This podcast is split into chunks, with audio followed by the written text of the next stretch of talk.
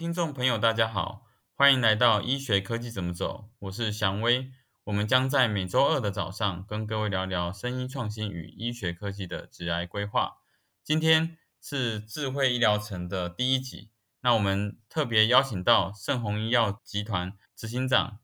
智慧医疗城专案副总经理滕辉。那滕辉呢，呃，非常热心的哈，就是在这个第一集呢开始呢来进行一系列的一个介绍。滕辉，那可以简单自我介绍一下吗？啊，各位听众，大家好，我是盛虹医药集团执行长室智慧医疗城专案副总经理蔡腾辉 Mark。那我现在在盛虹医药集团呢，除了帮忙制作这个智慧疗程的专案以外呢，也会负责整个集团的数位转型，还有一些相关跟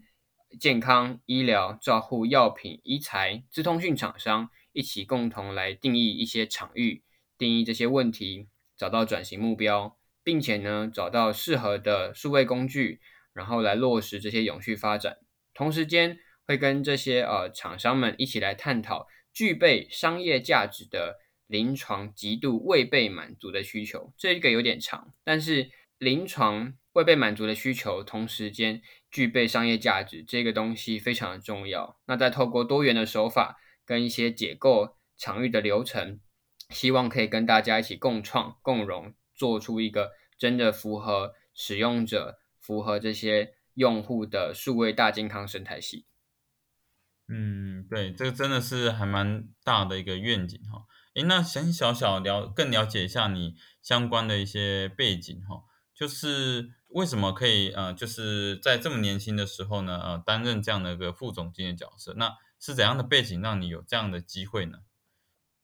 其实我也算是半路出家。当初，呃，我从英文系毕业，那毕业之后想说，好像所有事情都可以做，但是好像又什么事情都不能做。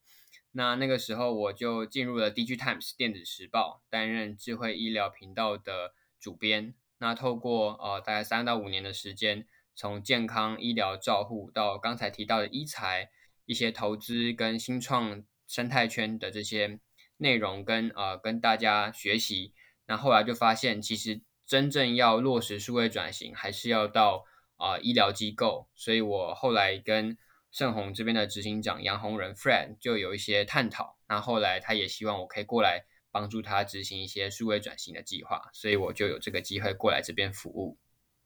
嗯，听起来是相当有愿景哈。那也是变成说，呃，很特别的是，原本是记者的一个身份，那但是也因为看到了很多的。不同面向，那所以有这样的一个宏观的视野，让你有这样的机会可以成为这样的专副总经理的一个角色。那是你自己个人哈最 detail 的愿景，到底是为什么想要这么做呢？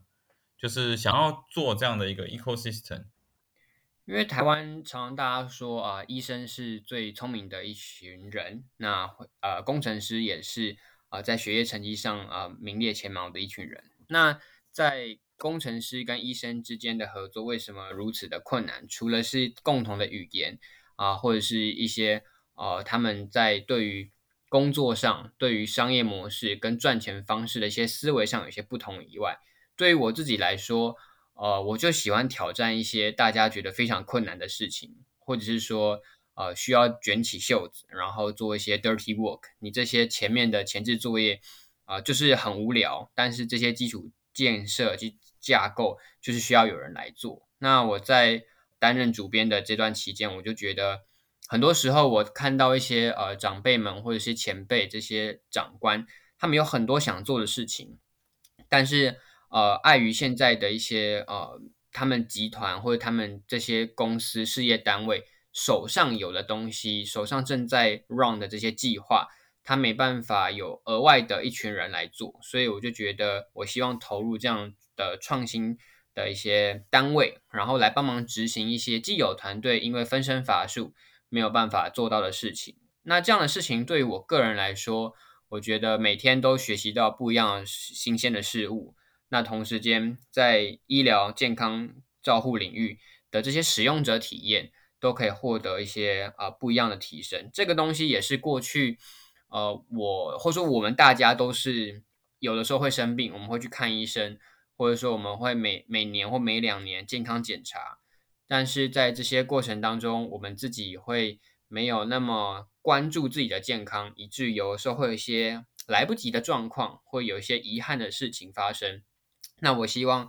刚好在工作上可以跟我在日常生活中的一些观察有一些连接，然后可以落实我心中的一些人道关怀，或者是一些相对来说比较跟人有相关的这些价值。那所以我觉得这个东西啊，不仅是我工作上做的蛮开心的，其实在我人生的一年一年啊慢慢变老的过程当中，我觉得呃也是很有使命感跟价值。真的是相当有使命感与价值。刚刚提到一个人道的部分哈，然后也提到说，其实这个在日常生活中我们看到了这些事情，那是不是要卷起袖子来帮这个环境做点什么哈？这个也是相当感同身受哈。那在这个呃打滚的这几年哈，想了解一下目前你觉得生意产业目前的大趋势之下，到底是什么样的一个趋势呢？其实过去几年，呃，在 DG Times 的时候啊，以及现在我自己常常去各个大专院校跟一些加速器或者是一些公司行号演讲。那同时之前也办了很多论坛啊，或者是呃，透过一些资料库，让新创的一些社群还有投资人的专家社群有好几十人可以呃聚在一起，互相去讨论这个呃智慧医疗产业的发展的机会跟挑战。那我觉得，在这个机会跟挑战前面，或许我们可以先来分享一下智慧医疗，或者是呃这个数位医疗到底是什么。我想这分为两个区块，一个是医疗，一个是智慧。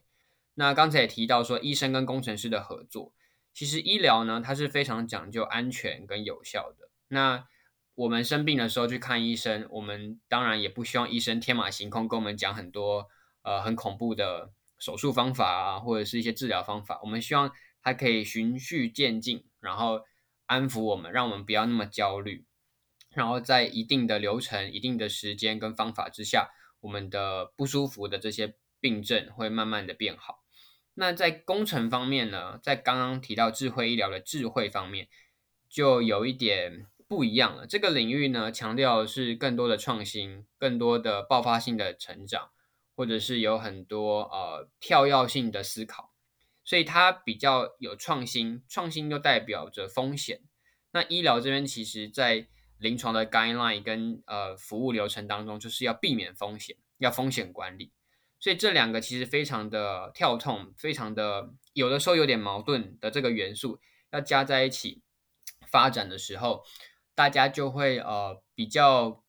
有的时候会见树不见林，会见找到一个很重要的问题。找到一个很重要的临床需求，但是这个临床需求是不是可以融入到呃所有的或者是特定的工作流程当中，然后不造成临床人员的工作额外的负担？那我觉得这个是呃台湾发展智慧医疗的机会跟挑战当中，呃相信大家呃应该如果是相对是产业当中的人，应该会非常有感。那即便是一般民众，如果听众是一般人。啊，你不是医疗专业的人才，但是你到医院去看医生，你到诊所去看医生。如果说护理师一直过来要你填资料，如果说呃各管师或者是挂号的时候非常的复杂，相信我们也会觉得非常的苦恼。所以台湾的智慧医疗，其实呃我观察了这几年下来，已经慢慢的转向或者说趋向使用者体验。我们去看医生的时候，他可以尽快的让我们。看到医生，医生可以很了解我们的过去的病史，同时间批假领药的过程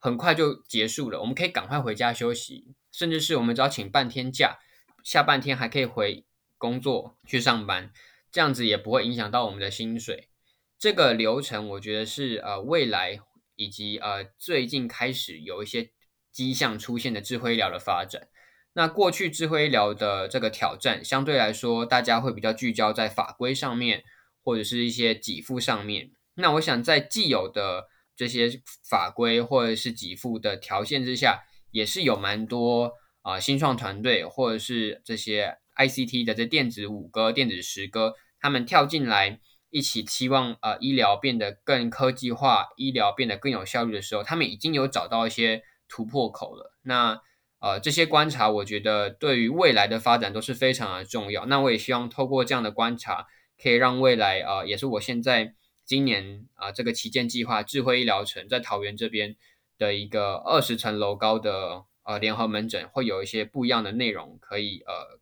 推荐给大家。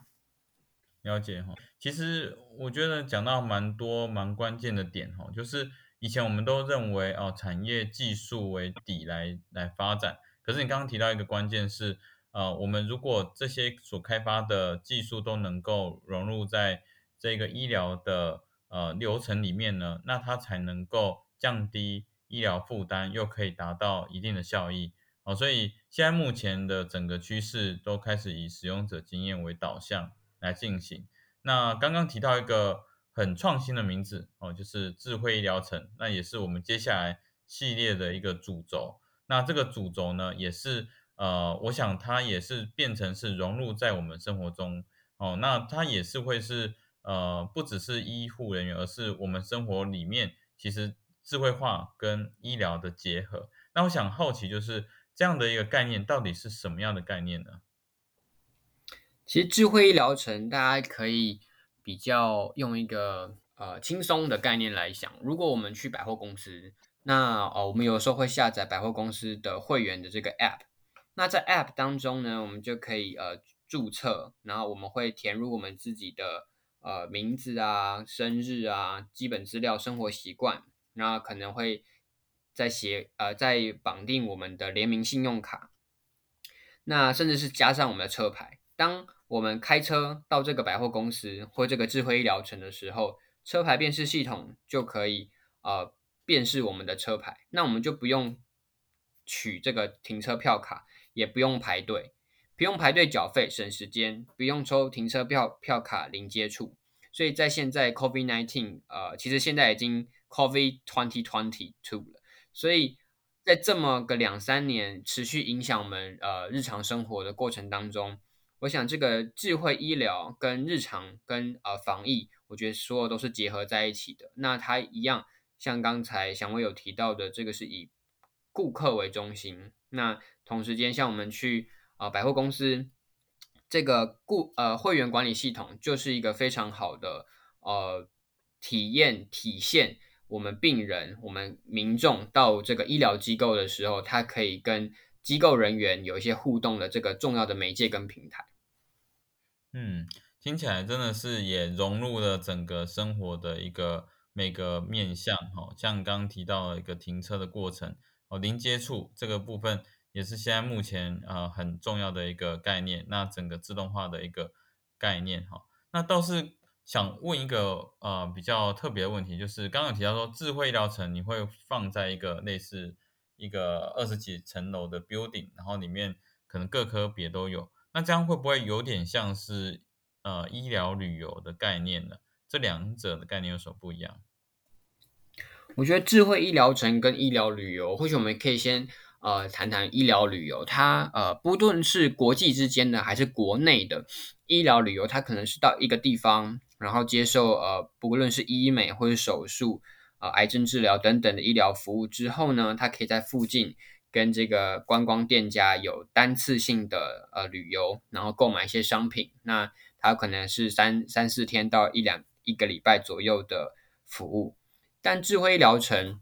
它最主要的概念，并不只是它这整栋建筑物的呃联合门诊，或者是它有外部的一些妇幼啊、呃血液透析，或是牙科、眼科、妇产科等等的呃这些品牌进驻。最重要的是它。这栋建筑物里面的服务，透过一些数位的方法，可以让来这边享受的顾客、客户有很好的体验以外，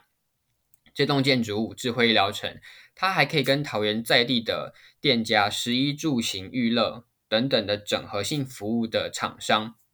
有一个很好的互动关系跟分润机制。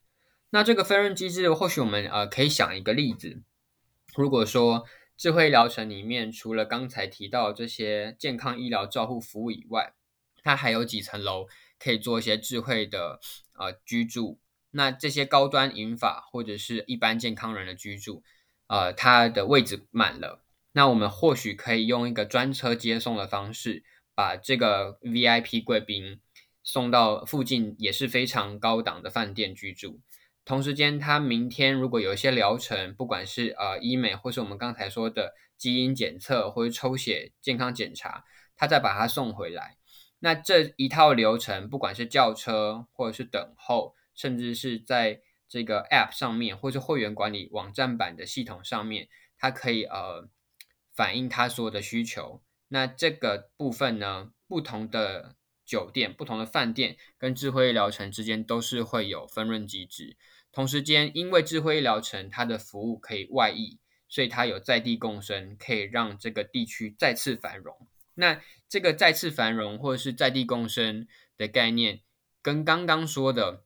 不同的饭店之前，它不像过去只是竞争的关系，它未来更多的是合作的关系。如果智慧医疗城里面的餐厅客满了，附近跟智慧医疗城有合作的餐厅，过去消费还可以打九折。这样的过程当中，人流就可以互相导流。那在以顾客的角度来说，诶，我来智慧疗程，甚至是我注册了智慧疗程的会员，我去附近的保雅，我去附近的康士美，或是我去附近的同林百货，诶，反而它还有打折。那我就会觉得智慧疗程对我来说，不只是一个诊所，不只是一个健康检查中心，它还是我在这个城市，在这个呃。火车站附近的这个老城区，在这个旧旧的这个都会区，有个新的服务跟新的体验的一个契机跟一个种子，所以智慧疗程种在这里，它开枝散叶跟附近合作的这个生态圈的关系，我想是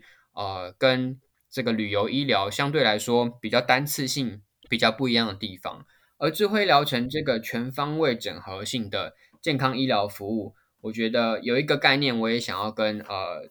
大家听众分享一下，是有没有大一种可能是大家想过，其实我们活着就可以赚钱。过去呢，呃，我们的病例或是我们的数据，呃，就只有我们自己看，或者是我们跟一些呃医学中心或是一些研究机构进行人体试验 IRB 计划的时候，我们的机呃这些数据会给他们看。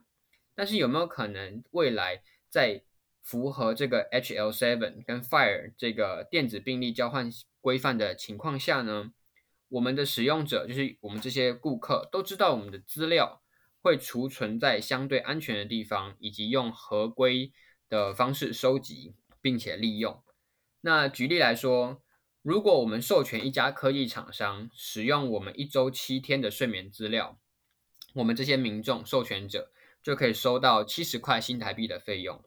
这样的过程当中，我们可以随时依照约定的时间选择性的退出以及终止我们的授权。这样的被动式收入加订阅制，加上资料科学商用化的模式，其实会帮我们这些健康的年轻人，甚至是银发长者，创造一些收入。在这个过程当中，也可以解决。ICT 资通讯大厂，他们常年苦于没有呃真实世界资讯，这个 real world data 可以训练他们的 AI 模型的一些些困扰。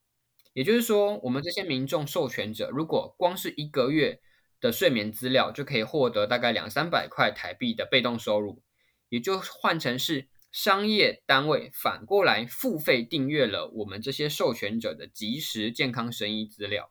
那我想各位听众可以想想，我们全身上下有这么多的器官、组织部位跟生活习惯的这些资料，未来这将会是一个非常大的互利共生的关系的生态。那我想这个东西不一定是在智慧医疗城实现，那也已经有很多呃企业在讨论这部分的内容。当然要在一定的法规跟一定的分润机制跟透明跟让我们的使用者这些民众。可以有很好的呃控制或者很很好的这个退出的机制，那我想这个东西有可能是未来下一波呃智慧医疗，或者是你可以说是 AI 人工智慧医疗呃发展的一个新的契机。那这也是我想在智慧医疗城的这个地方，在某个部分希望可以实践的一个概念。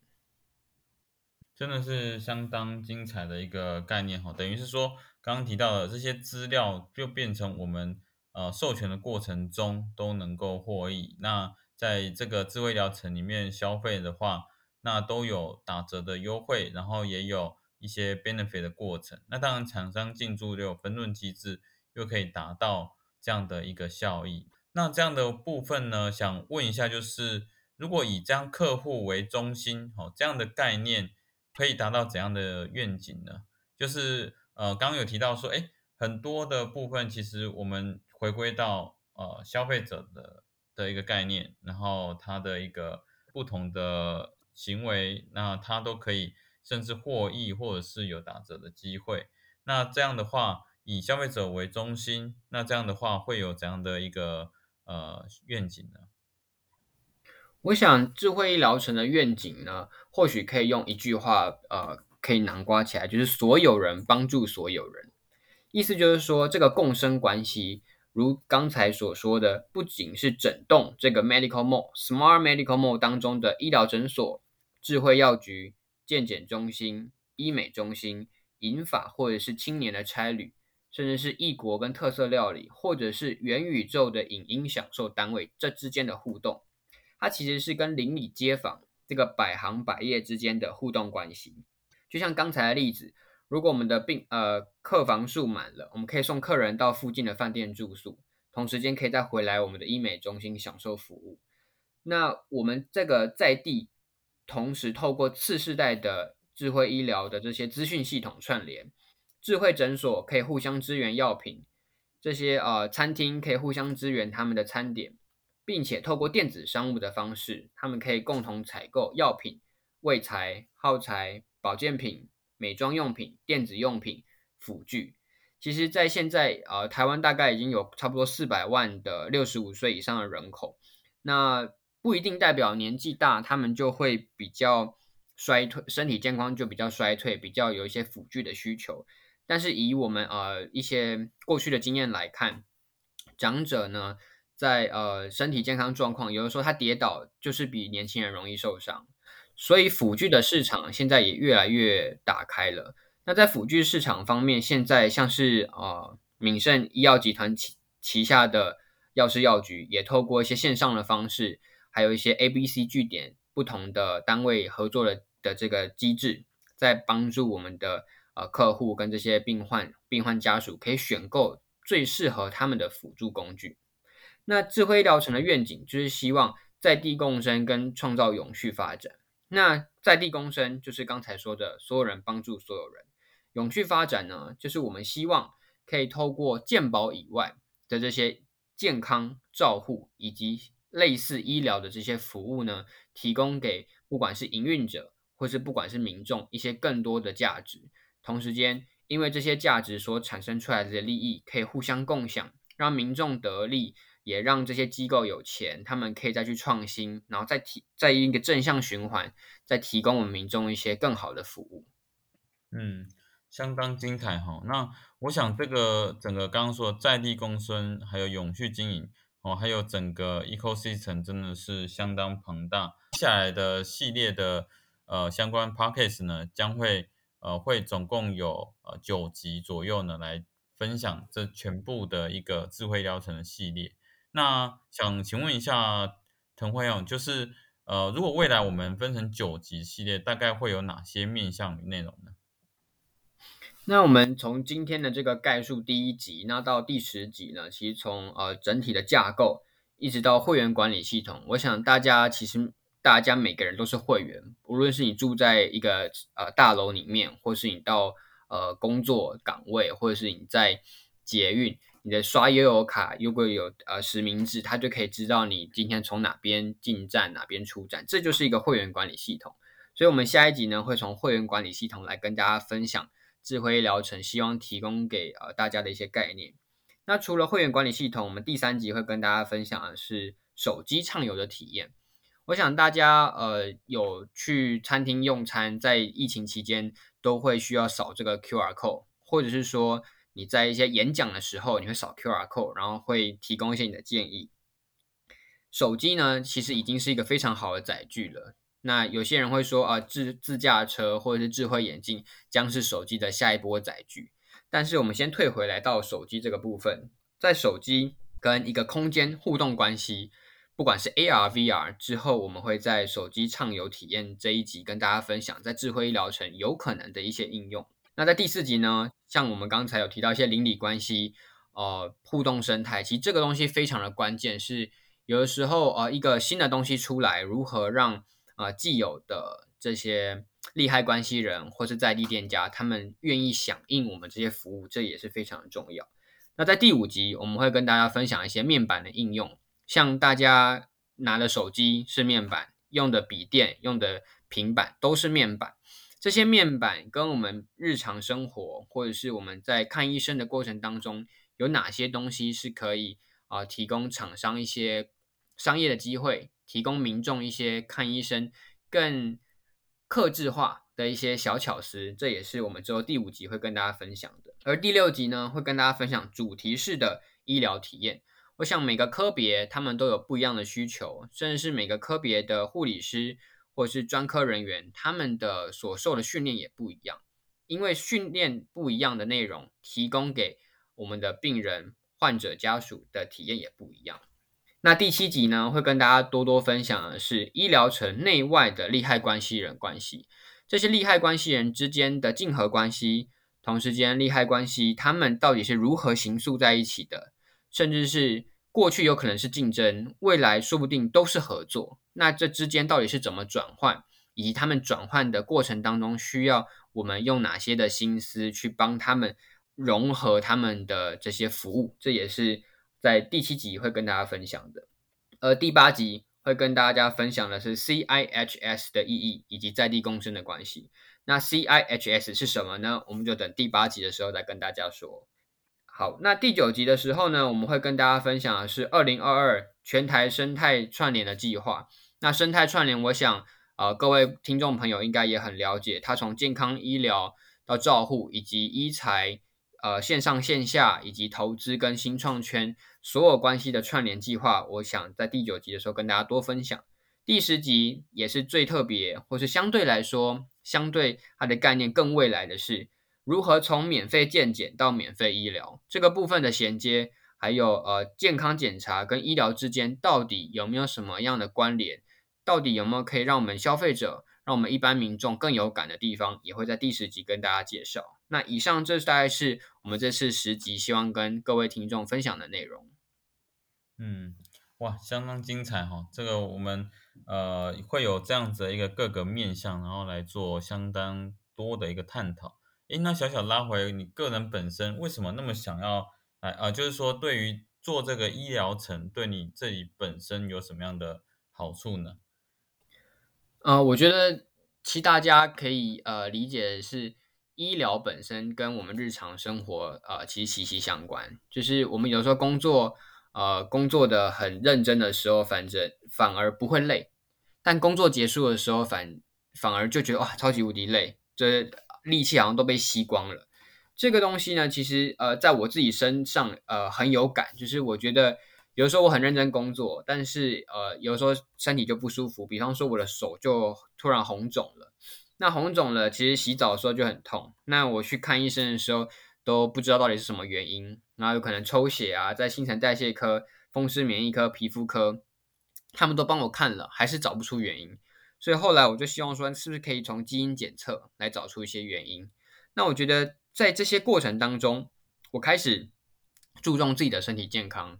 那我想，呃，不仅是我，比我认更认真工作的人大有人在，而这些人的身体健康状况，以及他们未来的医疗衔接，还有更多更多广大听众的健康，都是可以用数位的方法获得一定的保障。那这个东西，呃，我觉得就是工作上我做的很开心，也觉得很有趣。那在日常生活中，跟我自己也息息相关，所以。我觉得使命感再加上一些成就感，就会造就我现在呃很希望可以透过跟大家合作的方式，然后投入在这个智慧疗程以外，在很多不一样的跨业合作，我也希望透过科技或透过一些新观念，甚至是导入客户的客户的这些概念，然后来跟大家有一些不一样的进展。嗯，哇，相当不错哦，就等于是一起来做智慧疗程，对自己的健康或者是一些呃平常日常生活都有一些帮助。那最后呢，想要问问呃，看哈，就是对于听众如果要来参与这个智慧医疗城的一个建议哈，就是比如说，哎，怎么参与这样子的一个建设，或者是说怎么参与这样的一个一个概念呢？呃，智慧医疗城现在呃正在规划的阶段，所以如果是厂商，你想要共同在不同的呃科室或是不同的应用场景来加入的话，大家可以在 YouTube 上面搜寻腾辉读医疗 Mark E Health，那就可以找到我，或是你可以在 Facebook 搜寻蔡腾辉。那我想在各个场景的定义，或者说呃大家的解决方案，希望用在不同的科别，或者说呃在病人的这些远距的。呃，远距照护、远距的管理、CRM 的这些客户关系，我想都是可以一起互相来呃来探讨。那我也希希望也需要大家来携手共同呃落实或打造这样的一个智慧医疗程。那对于一般的听众来说，因为大家听众也可能很多人住在台北市或新北市，不一定会到台北呃桃园这边来享用这样的服务。但是呃，如果是在桃园这边的民众的话，希望大家。在年底的时候，或是二零二三年第一季的时候，我们开幕的时候可以过来体验一下。同时间，即便是台北或者是呃台中、高雄南部、东部地区的朋友呢，其实，在智慧医疗城这个部分，如果大家在当地也会有希望自己去的医院、去的诊所有这样的服务，那也欢迎大家可以来呃祥威这边留言，甚至是到呃腾辉读医疗的这个 YouTube 频道来留言。那我跟祥威，如果我们有认识一些啊中南部的这些医疗院所的长官们，或许我们也可以跟他们探讨，在他们那边也可以提供一些更多元、更整合、全方位的一些服务。那所以，我们一般民众也可以在其他地方也可以享用到这样的服务。嗯，相当不错，就是等于其实这个是不只是概念，而是真正要落实，在今年底或明年初的时候就会开始。还有这样子的一个实质上的一个落落实的一个过程。那现在目前正在建设中，所以也欢迎如果有兴趣想要加入或进一步了解，都可以就我们的平台或者是刚刚说的腾辉读医疗，或者是 YouTube 搜寻腾辉，都会有看到相关的资讯。哦，那非常感谢呢，呃，这一次来做这样的精彩的分享。那我们其实是一个这一次是一个起头哈，就是等于是这个起头。我们更了解智慧医疗城的核心概念，还有呃腾辉副总经理他本身的愿景。那接下来呢，我们就会开始针对这个智慧医疗城的细节，一个一个部分去了解。那大家有兴趣呢，欢迎持续的 follow up。那谢谢大家今天的持续的聆听，谢谢各位。